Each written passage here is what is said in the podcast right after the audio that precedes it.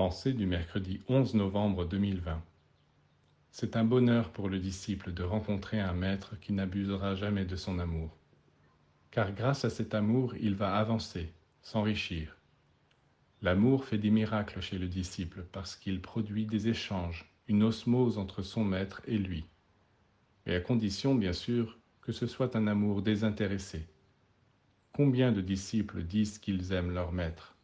Ils l'aiment, c'est-à-dire qu'ils le harcèlent, ils le surchargent. Quelle bénédiction votre amour va-t-il vous apporter si vous ne savez pas comment aimer votre maître? Vous allez vous ronger parce que le maître ne pourra répondre à vos exigences, et lui sera écrasé par les fardeaux dont vous le chargez. Eh bien, ce n'est pas cela, aimer. Tous les disciples qui prétendent aimer leur maître, est-ce qu'ils ont pensé au moins une fois à lui apporter quelque chose de bon avec leur amour? Et non, toujours des fardeaux. Le véritable amour doit apporter à celui que vous aimez la lumière, la beauté, la paix.